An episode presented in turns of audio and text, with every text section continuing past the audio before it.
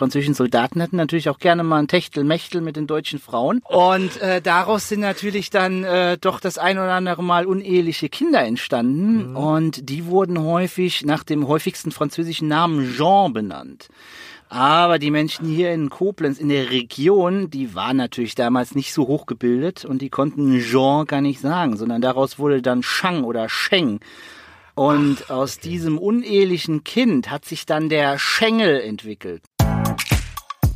Tja, und was die Techtelmechtel der Franzosen mit Jean und Schengel zu tun haben, das hören Sie jetzt im Mitschnitt meiner Radio Potsdam Reisefiebersendung aus Kovalenz, sprich Koblenz. Koblenz an Mosel und Rhein. Heute wird's richtig interessant. Heute geht es natürlich nicht nur um Techtelmechtel. Heute geht es um die Preußen. Heute geht es um so viel Interessantes. Also eine wirklich total spannende Stadt, muss ich sagen. Ich war das erste Mal da und ich war begeistert. Es geht auch um die Römer Römer. Es geht um so viel mehr in Koblenz, eine wirklich ganz tolle Stadt, die man unbedingt mal besuchen sollte. Sie vor allen Dingen. Also hören Sie jetzt den Mitschnitt meiner Reisefiebersendung auf Radio Potsdam über Koblenz, aus Koblenz. Am Studiomikrofon in Potsdam ist wie immer Jule Sönnigsen und mein Name ist Peter von Stamm und ich wünsche jetzt ganz viel Spaß beim Zuhören. Guten Morgen, herzlich willkommen zum Reisefieber auf Radio Potsdam. Am vergangenen Samstag haben wir Bad Dürheim im Schwarzwald besucht. Heute reisen wir mit Ihnen in eine richtig spannende Stadt, nämlich nach Koblenz in Rheinland-Pfalz. Koblenz liegt nicht nur am deutschen Eck, also dort, wo die Mosel in den Rhein fließt. Koblenz hat unheimlich viel Spannendes und Interessantes zu bieten und davon wollen wir Ihnen heute berichten. Die Koblenz-Exkursion von unserem Reiseexperten Peter von Stamm beginnt in einem Hotel direkt am Bahnhof. Den Schriftzug des Hotels haben Sie vielleicht schon mal gesehen, aber wissen Sie auch, wie man den Namen richtig ausspricht? Hotelchefin Nicole Leuthold hat Peter jedenfalls darüber aufgeklärt. Ich bin ja hier jetzt gerade angekommen. Mhm. Wir sind in Koblenz. Direkt vom Bahnhof bin ich in dieses Hotel gestolpert. Das ist gleich schräg gegenüber. Wie spricht man das eigentlich genau aus? Ich weiß es immer nicht. G-Hotel, G-Hotel oder genau. Gotel oder ja, die, wie? Die Frage höre ich öfter. Und zwar, es wird Gotel ausgesprochen. Und dieses Gotel, Gotel ah, okay. kommt von dem Slogan Go to the Hotel, come to us und Ach. quasi kurz Gotel. Also wir sind jetzt in Koblenz und ich muss gestehen, ich bin das allererste Mal überhaupt in Koblenz. Was macht denn Koblenz so besonders? Also Koblenz ist eine sehr schöne Stadt. Viele kennen sie durch das Deutsche Eck. Das ist dort, wo eben die zwei Flüsse zusammenfließen. Wo die der Rhein Mosel in den Mosel, Rhein? genau, hm, die Mosel genau. fließt in den Rhein und einfach auch das Flair von Koblenz. Wo schicken Sie denn Leute, die das noch gar nicht erlebt haben bisher, die vielleicht gehört haben, ja, da gibt es das deutsche Eck, da mhm. fließt die Mosel in den Rhein. Aber was macht man denn sonst noch hier? Wo schicken Sie die Leute hin? Wir schicken die Gäste auf die Festung Ehrenbreitstein. Da gibt's ja die Seilbahn, die nach oben führt. Dann kann man die Festung Ehrenbreitstein besichtigen. Die Gäste machen gerne Bootstour. Da kann man auch so eins bis zwei Stunden auf dem Rhein und auf der Mosel so ein bisschen chippern und vielleicht auch eine Weinprobe. Der Mittelrhein ist ja auch eine sehr gute Weinregion und für den guten Wein bekannt. Also in Koblenz können Sie alles zu Fuß machen. Also mhm. bis zum deutschen Eck sind es ungefähr zwei Kilometer. Die Anlieger für die Schiffe sind kurz vom deutschen Eck und dann ist man aber auch eigentlich schon durch Koblenz durch. Also wir empfehlen den Gästen immer, alles zu Fuß zu sich machen. anzuschauen und zu machen, ja. Kann man auch mit dem Fahrrad fahren? Außerhalb von Koblenz kann man sehr gut Rad fahren, gerade an der Mosel entlang, an der Lahn entlang oder am Rhein. Nun gibt es ja mehr und mehr Touristen, die haben das eigene Fahrrad dabei und häufig ist es sogar ein besonders schweres durch genau. den Akku. So ein E-Bike, kann man genau. sowas hier aufladen bei Ihnen? Ja, wir haben letztes Jahr aufgerüstet. Wir haben hinterm Hotel einen Stellplatz für Fahrräder und da haben die Gäste die Möglichkeit, die Fahrräder aufzuladen aufzuladen. Ich sehe jetzt, bin in der sechsten Etage, es ist total ruhig, ich gucke aus dem Fenster raus auf den Bahnhof, aber solange das Fenster zumindest zu ist, ist es total ruhig. Wie viele Zimmer haben Sie denn hier eigentlich? Wir haben 120 Zimmer mhm. auf sechs Etagen und es sind dann auch 240 Betten. Ja, 120 mal zwei. Genau, genau. weil wir haben wirklich nur ausschließlich Doppelbetten, ja. die dann eben einzeln oder doppelt belegt werden. Also wenn man einzeln drin liegt, kann man sich auch querlegen, genau. ist ja gar kein Problem. das kein, ist möglich. kein Aufpreis. Ja. Bei Ihnen bekommt man Frühstück, aber Abendessen, äh, sowas haben sie nicht, aber vielleicht eine Bar oder so, ne? Genau, wir haben eine Bar, die rund hm. um die Uhr geöffnet ist und wir haben für abends, wenn der Gast noch hungrig ist, noch einen kleinen Snack, den er sich bei uns an der Bar bestellen kann. Was gibt's also, da so? Was kann man Beispiel da noch? Flammkuchen oder Pizza. Ach, das ist doch toll. Äh, Brezeln. Aber in Koblenz gibt es so viele Restaurants und die Möglichkeit hier schnell mal irgendwie was Gutes zu essen, dass, dass die Gäste lieber in die Stadt gehen. Übrigens können Sie auch schon bald im Gotel in Koblenz übernachten. Sie müssen nur heute besonders gut zuhören und am Ende der Sendung unsere Frage richtig beantworten. Gotel Hotelchefin Nicole Leutold hat es gerade schon erwähnt. In Koblenz gibt es jede Menge richtig gute Restaurants. Die Innenstadt ist wirklich voll davon und ein ganz besonderes Restaurant besuchen wir gleich nach Adele und den Imagine Dragons. Mit dem Radio Potsdam Reisefieber erkunden wir heute die Stadt Koblenz in Rheinland-Pfalz. Koblenz liegt etwa auf halber Strecke zwischen Bonn und Frankfurt am Main. Mit dem Auto sind es von Potsdam nach Koblenz 570 Kilometer. Wenn Sie mit der Bahn anreisen, fahren Sie circa sechseinhalb Stunden. Direkt am Bahnhof findet sich das Gotel, in dem Sie vielleicht auch bald übernachten können. Vom Gotel aus sind es nur ein paar Minuten zu Fuß bis zur Promenade am Rheinufer. Die Promenade führt zum Deutschen Eck, also der berühmten berühmten Stelle, wo die Mosel in den Rhein fließt. Und am Deutschen Eck befindet sich in einem historischen Gebäude eines der besten Restaurants der Stadt. Es nennt sich Gerhards Genussgesellschaft. Kollege Peter von Stamm hat Spitzenkoch und Restaurantbetreiber Georg Gerhards in Koblenz besucht. Wenn man hier am Deutschen Eck ist und man geht diese Promenade lang über das Eck und man kommt dann zu der alten historischen Stadtmauer, dem alten historischen Eck. Da gibt es einen Durchgang und dann kommt man zu Ihnen. Genau, das ist im Endeffekt ein Tor und äh, dann sind Sie schon auf unserer Terrasse. Was kann man denn bei Ihnen erleben? Ach, bei uns kann man eine ganze Menge erleben. Also erstmal kann man hier historische Luft schnuppern. Das heißt, wir sind ja, wie gesagt, diese alten Klossanlage.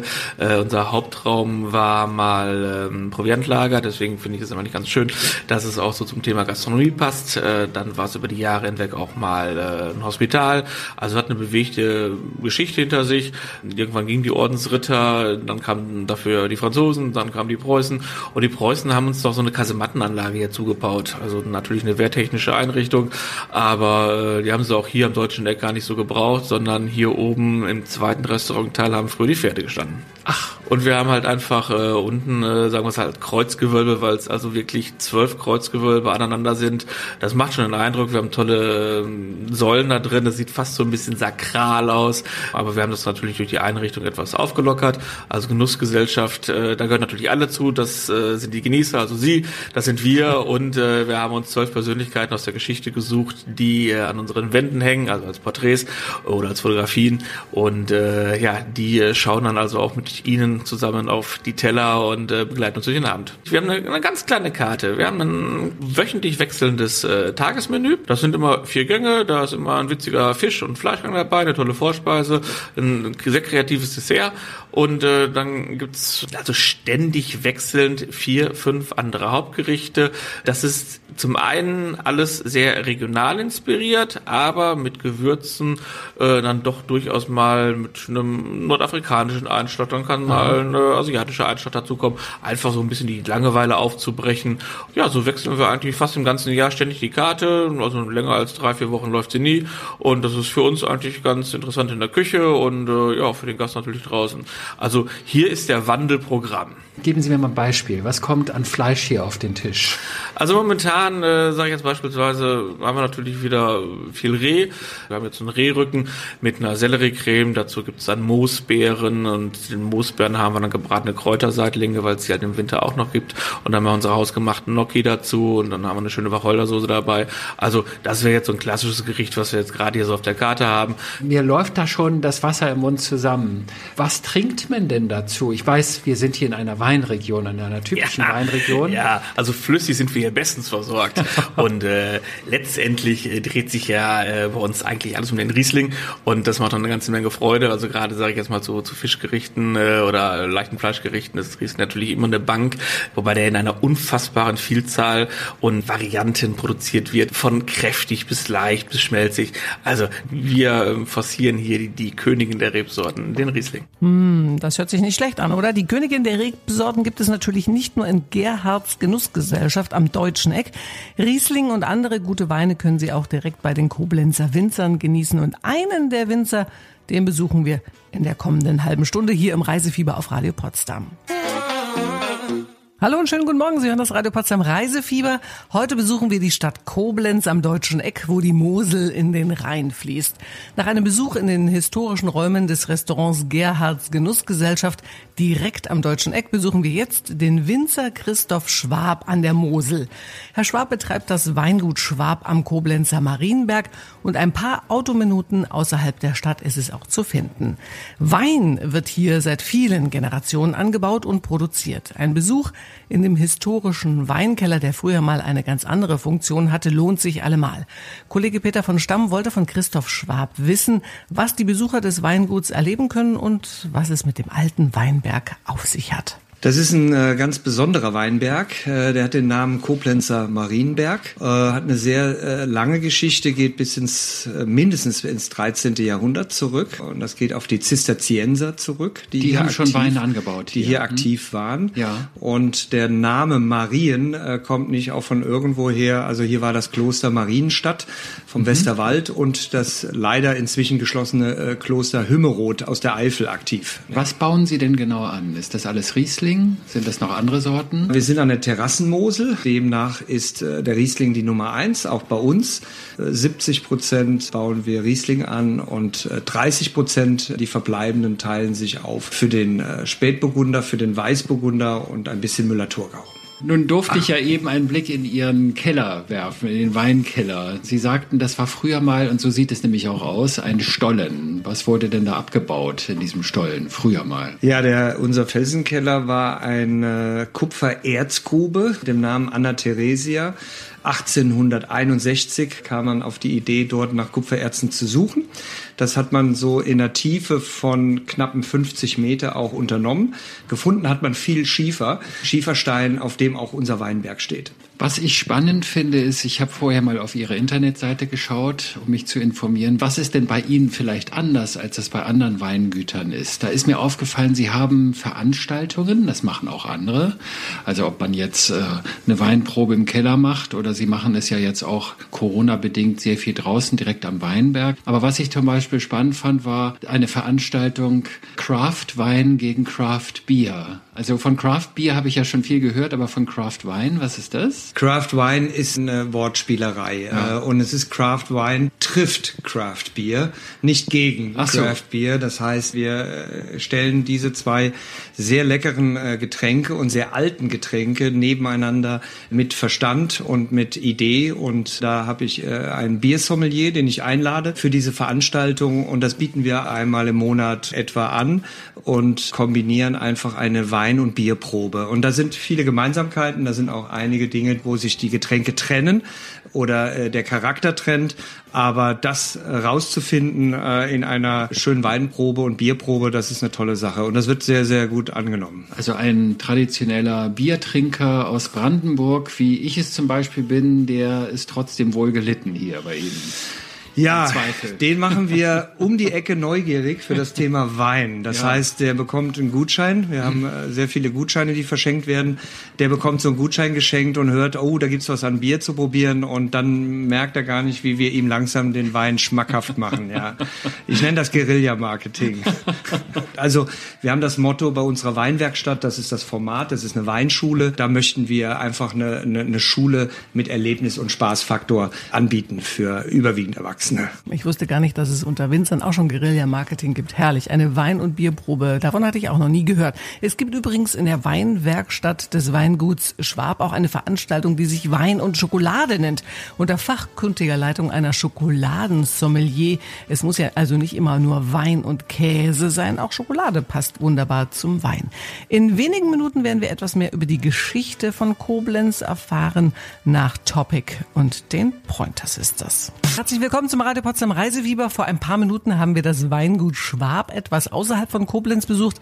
Jetzt wollen wir mehr über die Stadt Koblenz erfahren. Koblenz hat eine sehr spannende Geschichte. Das fängt mit der Gründung von mehr als 2000 Jahren an, hat mit den Römern, mit den Franzosen, mit einem Kurfürsten aus Sachsen und auch mit den Preußen zu tun. Und einen direkten Bezug zu Potsdam gibt es auch. Johannes Bruchhof ist einer der versiertesten Mitarbeiter von der Koblenz Touristik und erzählt uns jetzt etwas mehr aus der Geschichte der Stadt. Johannes, ich habe immer Koblenz so in Erinnerung, dass man sagt so Koblenz am Rhein. Aber wenn man ganz ehrlich ist, müsste es doch heißen Koblenz an der Mosel. Und das hat zu tun mit der Geschichte und den Römern. Ja, tatsächlich. Also Koblenz ist ja von den Römern, wie du schon sagtest, also gegründet worden vor über 2000 Jahren. 1992 hatten wir unsere 2000 Jahr Feier. Und die Römer haben Koblenz an der Mosel gegründet. Ne, der Altstadtbereich liegt auch hauptsächlich an der Mosel und nannten das Kastell Castellum apud Confluentia das Kastell bei den Zusammenfließenden, also da, wo Rhein und Mosel zusammenfließen. Und dort ist eigentlich die berühmteste Ecke das, was Koblenz so berühmt gemacht hat, das sogenannte Deutsche Eck, also so eine spitze Landzunge, wo die Mosel in den Rhein fließt. Da genau. ist aber noch irgendetwas. Was ist da genau am deutschen Eck? Genau, also das, was wir heute als deutsches Eck bezeichnen und wahrnehmen, das ist eigentlich das Reiterstandbild Kaiser Wilhelm I. Das ist 1897 dorthin gesetzt worden. Aber das echte deutsche Eck, das befindet sich tatsächlich ein Stückchen weiter dahinter an einer mittelalterlich-preußischen Stadtmauer. Und ähm, das sieht man auch, das ist gekennzeichnet mit einem großen Kreuz. Äh, das Kreuz des Deutschen Ritterordens sieht man da, weil direkt dahinter hat sich der Deutsche Ritterorden niedergelassen. Und deswegen ist das auch genannt das Eck der Deutschen, das deutsche Eck. Ach, daher kommt der daher Name. Kommt Jetzt das, wird genau. mir das klar. Aber lass uns noch mal kurz in der Geschichte ein paar Schritte zurückgehen. Also es ging mit den Römern los. Genau. Natürlich waren auch hier schon in der Steinzeit irgendwelche Siedlungsgebiete, aber so richtig bekannt gemacht haben das die Römer hier vor mehr als 2000 Jahren. Richtig. Und die waren dann so in etwa bis ins fünfte Jahrhundert nach Christi Geburt waren die hier. Genau. Und dann kamen, glaube ich, die Franken. Ja, genau. Ziemlich danach, also dann hat man ja diese Übergangsphase, Merowinger, Karolinger, Franken, die kamen dann danach. Also dieses Gebiet war war, wie du eben schon sagtest, eigentlich seit der Jungsteinzeit oder seit der, der, der, der Steinzeit hier schon besiedelt und bewohnt. Und ähm, Koblenz hat sich halt dann seit der Zeit der Römer, seit der Stadtgründung der Römer erst so richtig entwickelt zu einer wichtigen und bedeutenden Stadt. Wenn ich das jetzt mal so ganz kurz Wikipedia-mäßig herunterleiere, also da waren zu Anfang die Römer, dann kamen die Franken und zwischendurch und hinterher waren noch die Merowinger hier und Pipapo. Und dann ist aber auch diese Region insgesamt in der Geschichte, glaube ich, mindestens zweimal überrannt worden und besetzt worden von den Franzosen. Genau, richtig. Die Franzosen waren auch hier, sogar die Russen waren schon hier gewesen. Die also auch, ja, die ja. Russen tatsächlich auch. Das war dann in den Feldzügen gegen Napoleon. War natürlich äh, Russland auch später ein Verbündeter Preußens. Ja. Und das sieht man eben auch später in der Stadtbefestigung der, der Stadt Koblenz. Ja. Und ähm, Koblenz war tatsächlich äh, eine Stadt, die äh, schon viele unterschiedliche Kulturen und Völker beheimatet hat. Und mehr zum Einfluss dieser vielen Kulturen und Völker die in Koblenz beheimatet waren, erfahren Sie in der kommenden Stunde. Dann geht es zum Beispiel auch um den Einfluss der Preußen. Das wird spannend, kann ich Ihnen versprechen. Sie hören das Reisefieber am Samstagvormittag auf Radio Potsdam. Heute sind wir in Koblenz, der Stadt, die an der Mosel von den Römern gegründet wurde und heute sowohl an der Mosel als auch am Rhein liegt. In der vergangenen Stunde haben wir bereits ein Hotel, ein Restaurant und ein Weingut besucht. Danach hat uns Johannes Bruchhof von der Koblenz Touristik einen ersten Einblick in die Geschichte der Stadt gegeben. Nach den Römern haben in Koblenz unter anderem die Franken geherrscht. Die Franzosen haben Koblenz im Laufe der Zeit mehrmals besetzt besetzt und auch die Russen sind mal in die Stadt am Rhein und an der Mosel eingefallen.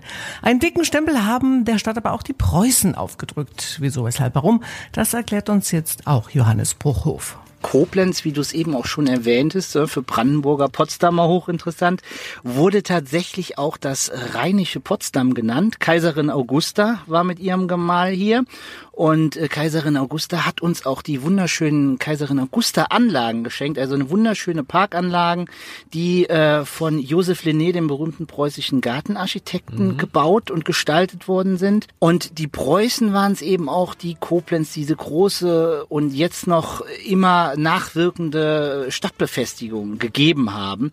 Da ist unter anderem die äh, Festung Ehrenbreitstein zu nennen. Wir haben das Fort Konstantin, was sich direkt bei uns am Hauptbahnhof eben erhebt erhebt, die Feste Kaiser Franz, das Vor Asterstein. All das sind kleine Festungsteile, ja. die eben durch die Preußen erst hier in Koblenz richtig aufgebaut worden sind. Und was mir aufgefallen ist, als wir gestern diese schöne, neue, relativ neue Promenade am Rhein lang gelaufen mhm. sind, die ist, glaube ich, angelegt worden vor etwa zehn Jahren, als hier Richtig. die Bundesgartenschau war. Genau. Der habt ihr, also dieser Bundesgartenschau habt ihr ja einiges zu verdanken in der Stadt. Ja. Die Stadt ist wirklich schön geworden Richtig. dadurch. Ne? Also durch die Bundesgartenschau äh, muss man wirklich sagen, das äh, war Koblenz. Ich sag immer so, das war so ein richtiger Tritt in den Hintern für uns. Also wir sind da mal richtig aus den Puschen gekommen, weil die Bundesgartenschau 2011, das, das, das war schon ein Meilenstein für die Stadtentwicklung auch. Die Parkanlagen wurden hergestellt. Koblenz ist eine sehr, sehr grüne Stadt geworden. Wir haben unten die Kaiserin Augusta Anlagen, habe ich ja schon erwähnt, ähm, den Bereich an der Mosel. Das sind über vier Kilometer lange Parkanlagen, die wunderschön am Wasser an der Mosel und am Rhein gelegen sind. Und auch der Bereich hier oben auf der Festung Ehrenbreitstein ist natürlich erst durch die Bundesgartenschau erst richtig erlebbar und grün geworden auch. Äh, ich bleib noch mal einen Augenblick unten an der Promenade. Da gibt es einen Gedenkstein für einen Menschen, den Namen hat jeder schon mal gehört, der war mal französischer Präsident, das ist Valéry Giscard d'Estaing. Was hat der denn mit Koblenz zu tun? Der ist tatsächlich in Koblenz geboren, ganz in der Nähe Ach. vom Weindorf. Das ist unten auch, wie du sagtest, am Rhein gelegen. Mhm. Und da ist so ein Gedenkstein und da war das Geburtshaus von Valéry. Ich sagte nach nämlich, ich kann ihn nämlich nie aussprechen. Valéry Giscard, Giscard d'Estaing. genau. genau. Und ähm, mhm. der ist tatsächlich hier in Koblenz geboren. Irgendwie Anfang der 20er ist der geboren. Da waren doch aber die Franzosen, die ja Koblenz nach dem Ersten Weltkrieg besetzt hatten, eigentlich schon wieder weg. Die waren zum Großteil wieder weg, aber äh, nach dem Ersten Weltkrieg tatsächlich direkt danach war Koblenz ja auch französische Besatzungszone und dementsprechend sind natürlich auch viele Familien auch noch hier geblieben eben in ja, Koblenz. Gerade ja. weil eben Koblenz diese wechselvolle Geschichte zwischen Franzosen, Deutschen, Preußen, dann auch mal die Russen, wie ich eben schon erwähnte, hatten. Es war immer ein, ein Hin und Her, auch immer eine Grenzverschiebung zwischen Deutschland und Frankreich. Und so haben sich hier viele Geschichten und Sagen oder historische Begebenheiten zugetragen. Der Gedenkstein für Valéry Giscard d'Estaing liegt übrigens direkt an der Rheinpromenade auf Höhe der Rhein-Mosel-Halle vom Gotel zu Fuß nur 15 Minuten entfernt. Und von dort sind es dann auch nur ein paar Schritte bis zum kurfürstlichen Schloss Koblenz. Mehr aus dem rheinischen Potsdam und den historischen Gegebenheiten von Koblenz gibt es in ein paar Minuten zu hören. Dann geht es unter anderem auch um eine besonders freche Figur, die zum Wahrzeichen der Stadt wurde. Herrliche Nummer von Silbermond, bestes Leben auf Radio Potsdam und äh, Sie hören das beste Reisefieber der Stadt hier bei uns bei Radio Potsdam und wir besuchen heute die 113.000 Einwohnerstadt Koblenz in Rheinland-Pfalz. In Koblenz haben gleich mehrere Völker und Nationen ihre Spuren hinterlassen, die Römer, die Franken, die Franzosen, ein Sachse und auch die Preußen. Kaiserin Augusta, die Gattin von Wilhelm I., hat der Stadt die wunderschönen Kaiserin Augusta Parkanlagen geschenkt, die vom preußischen preußischen Gartenarchitekten Josef Linné gestaltet wurden, der ja auch bei uns in Potsdam die meisten der Gärten gestaltet hat. Vor ein paar Minuten haben wir auch erfahren, dass der spätere französische Präsident Frankreichs Valéry Giscard d'Estaing hier in Koblenz geboren wurde. Es gibt aber auch noch eine andere berühmte Figur, die man in Koblenz ein Denkmal gesetzt hat. Dabei handelt es sich um einen kleinen Jungen, auf die die Koblenzer oder wie man hier sagt, die Kovalenzer ganz besonders stolz sind. Reiseexperte Peter von Stamm wollte wollte vom Koblenzer Tourismusfachmann Johannes Bruchhof wissen, wer das war oder wer das ist. Es gibt ja noch eine andere berühmte Persönlichkeit, die nun nicht äh, eine Krone auf dem Haupt hatte, sondern heutzutage auf einem Brunnen steht und die Leute anspuckt. Wer ist das? Genau, das ist der Kovalenser Schengel. Und ähm, äh, tatsächlich ist der Koblenzer Schengel heutzutage ja das absolute Markenzeichen der Stadt Koblenz. Jeder, der in Koblenz geboren ist und hier aufgewachsen ist, der behauptet heute stolz von sich, ein Schengel zu sein. Was ist denn ein Schengel? Ein Schengel. Ich so ein Schlingel, aber Schengel. Genau, genau. Äh, es geht fast, geht fast in die in die in die gleiche Richtung. Also ja. ein Schengel war auch besonders frech und da kommen wir wieder auf die Zeit äh, zurück, als äh, französische Truppen hier stationiert waren. Die Soldaten, die französischen Soldaten hatten natürlich auch gerne mal ein Techtelmechtel mit den deutschen Frauen. Und äh, daraus sind natürlich dann äh, doch das ein oder andere Mal uneheliche Kinder entstanden. Mhm. Und die wurden häufig nach dem häufigsten französischen Namen Jean benannt. Aber die Menschen hier in Koblenz, in der Region, die waren natürlich damals nicht so hochgebildet und die konnten Jean gar nicht sagen, sondern daraus wurde dann Shang oder Sheng. Und aus diesem unehelichen Kind hat sich dann der Schengel entwickelt. Ne? Der steht auch am Rathaus, weil er auch auf den Oberbürgermeister spuckt. Also den interessiert eigentlich überhaupt nichts. Das ist ein ganz frecher kleiner Junge. Und was früher eben ein Schimpfwort war, ein, man war nicht stolz drauf, ein Schengel zu sein, ein uneheliches Kind, hat sich dann über die Jahre zu was ganz Positivem entwickelt. Also du bist auch ein Schengel. Ja, eigentlich. kann man, ja, kann man so, kann man so sagen. Ich komme, ja, ich komme von hier. Fast. Also im weitesten Sinne bin ich auch ein Schengel, richtig. Und dieser Schengel, diese, dieser kleine Brunnen, wo dieser äh, freche Junge drauf ist, der mhm. dann in regelmäßigen Abständen die Leute bespuckt. Wo findet man den als Tourist? Den findet man ganz in der Nähe von unserer Touristinformation am Zentralplatz. Und dieser Platz, wo der Brunnen steht, das ist der Willi-Hörter-Platz, direkt am Rathaus. Willi-Hörter-Platz. Da findet man den. Und äh, als wir dort gestern waren, wir sind da ja hingelaufen, ja. da sind wir an einem anderen Platz vorbeigekommen. Da ist eine Art Obelisk steht da und da ist, und das finde ich wiederum spannend, da ist unter anderem das Wappen von Sachsen mit drin. Wie kommt das denn? Äh, und zwar ist das der Clemensplatz, wo dieser Obelisk steht und äh, dieser Clemensplatz ist nach Kurfürst Clemens Wenceslaus benannt, Kurfürst von Sachsen. Und dieser Kurfürst Clemens Wenceslaus hat unter anderem das große kurfürstliche Schloss in Koblenz erbaut, war aber auch dafür verantwortlich, dass Koblenz die erste einigermaßen ordentliche Wasserversorgung bekommen hat hat. Also er hat verschiedene Brunnen in der Stadt eben auch gebaut mhm. und ihm zum Gedenken hat man eben diesen Obelisken auf dem Clemensplatz errichtet der Willi-Hörter-Platz mit dem Kovalenzer Schengel und den Clemensplatz mit dem Obelisken zu Ehren von Clemens Wenceslaus von Sachsen sind vom Guthell am Bahnhof nur eine Viertelstunde und vom Deutschen Eck nur zehn Gehminuten entfernt. Und passen Sie beim Besuch des Schengelbrunnens auf, der Schengelschlingel spuckt alle paar Minuten Wasser auf die Schaulustigen. Und wenn Sie vom Schengel angespuckt werden, müssen Sie nicht gleich fluchtartig die Stadt verlassen, so wie es Clemens Wenceslaus tat, als er sich 1794 französischen Truppen seiner Residenzstadt Koblenz näherten. Noch mehr Interessantes aus der Schengelstadt Koblenz gibt es in ein paar Minuten. Dann geht's im weitesten Sinne auch nochmal um Potsdam und natürlich können Sie auch wieder etwas gewinnen. Blurry Eyes, die aktuelle Single von Michael Patrick Kelly hier auf Radio Potsdam. Mit dem Radio Potsdam Reisefieber sind wir heute zu Gast in Koblenz, der Stadt an der Mündung der Mosel in den Rhein. In Koblenz fand übrigens nach dem Zweiten Weltkrieg eine sehr berühmte Konferenz statt, die Rittersturzkonferenz. Im Sommer 48 berieten im Koblenzer Hotel Rittersturz die Regierungschef der in den drei westlichen Besatzungszonen gebildeten Länder die Gründung der Bundesrepublik Deutschland.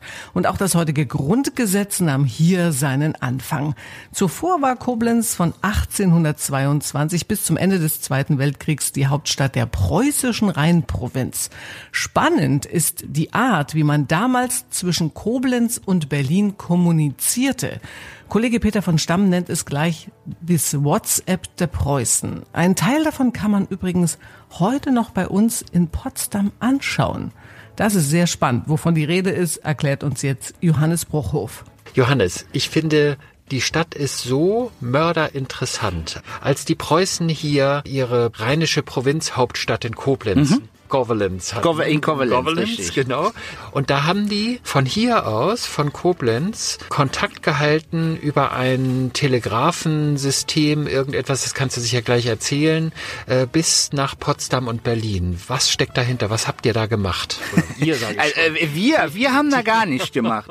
ähm, tatsächlich haben die Preußen hier auf dem kurfürstlichen Schloss, was ich eben schon erwähnt habe, einen optischen Telegraphen installiert. Und dieser optische Telegraph funktionierte Seite über ein, äh, ein System waren so Balken angebracht, ne, ja. die aussahen wie so Arme und je nachdem, wie diese Balken, welche Stellung die hatten, wurden Signale übermittelt. Ach. Und ähm, anhand dieser Signale konnten eben Nachrichten, Depeschen etc. von Koblenz, wo die letzte Station war, nach direkt nach Berlin weitergegeben wurden. Also wenn hier zum Beispiel jemand angegriffen hätte, konnte sofort äh, eben die Hauptstadt Berlin informiert werden. Achtung, Achtung, in der Rheinprovinz, Feind nähert sich zum Beispiel. Und ähm, wie, wie lange hat das gedauert, bis die Nachricht von hier äh, zum Beispiel nach Potsdam oder Berlin gekommen war? Also ein Signal brauchte, wenn die Witterungsverhältnisse gut waren, also wenn man die einzelnen optischen Telegrafenstationen gut erkennen konnte, ja. etwa 15 Minuten. Das war ein Zeichen. Ja, das bedeutet, für eine Nachricht musste man etwa 12 bis 15 Stunden sicherlich einplanen, bis diese Nachricht komplett bis nach Berlin oder von Berlin nach Koblenz übermittelt wurde. Also das war so eine Art WhatsApp der Preußen. Genau, richtig. Ein preußisches WhatsApp. Ja, Korrekt. Genau. Wo war denn die Empfangsstation in Potsdam? Das interessiert mich jetzt. Äh, die Empfangsstation in Potsdam war auf dem, das nennt sich heute noch am Telegrafenberg. Äh, ah ja, genau. Ne? Mhm. Und da war die Station Nummer vier. Okay. Und äh, Berlin äh, an der Sternwarte, da war Station Nummer eins. Ja. Und hier in Koblenz am Schloss war die Station Nummer 61, die Endstation quasi. Ah ja, okay. 61 Stationen insgesamt. Genau, so. richtig. Magst du zum Schluss noch einen Gruß an die Brandenburgerinnen und Brandenburger schicken? Ja, sehr gerne. Hier, Gude aus Kovalenz. Und wir, das rheinische Potsdam, freuen uns unglaublich, wenn ihr nach Koblenz kommt wenn ihr uns besucht. Gerade im Frühjahr, im Sommer. Wunderschön hier bei uns. Und ihr werdet bestimmt nicht enttäuscht sein. Das glaube ich auch. Vielen Dank, Johannes. Gern. Vielen Dank. Da kann man doch nicht widerstehen, oder? Und wenn Sie jetzt Lust bekommen haben, Ihren nächsten Kurzurlaub am Deutschen Eck in Koblenz zu verbringen, dann haben Sie jetzt die Chance bei uns. Wir verlosen zwei Übernachtungen für zwei Personen im Doppelzimmer mit Frühstück im Gotel in Koblenz. Und wenn Sie gewinnen wollen, müssten Sie uns folgende Frage korrekt beantworten können. Wie nennt man die freche Figur, die am Willi-Hörter-Platz in Koblenz steht und auf die Besucher spuckt? A. Den Koblenzer Schengel oder B. Den Koblenzer Bengel. Wenn Sie jetzt äh, unsere Hotline anrufen wollen, dann können Sie das jetzt tun. Und zwar ist das die 0331 5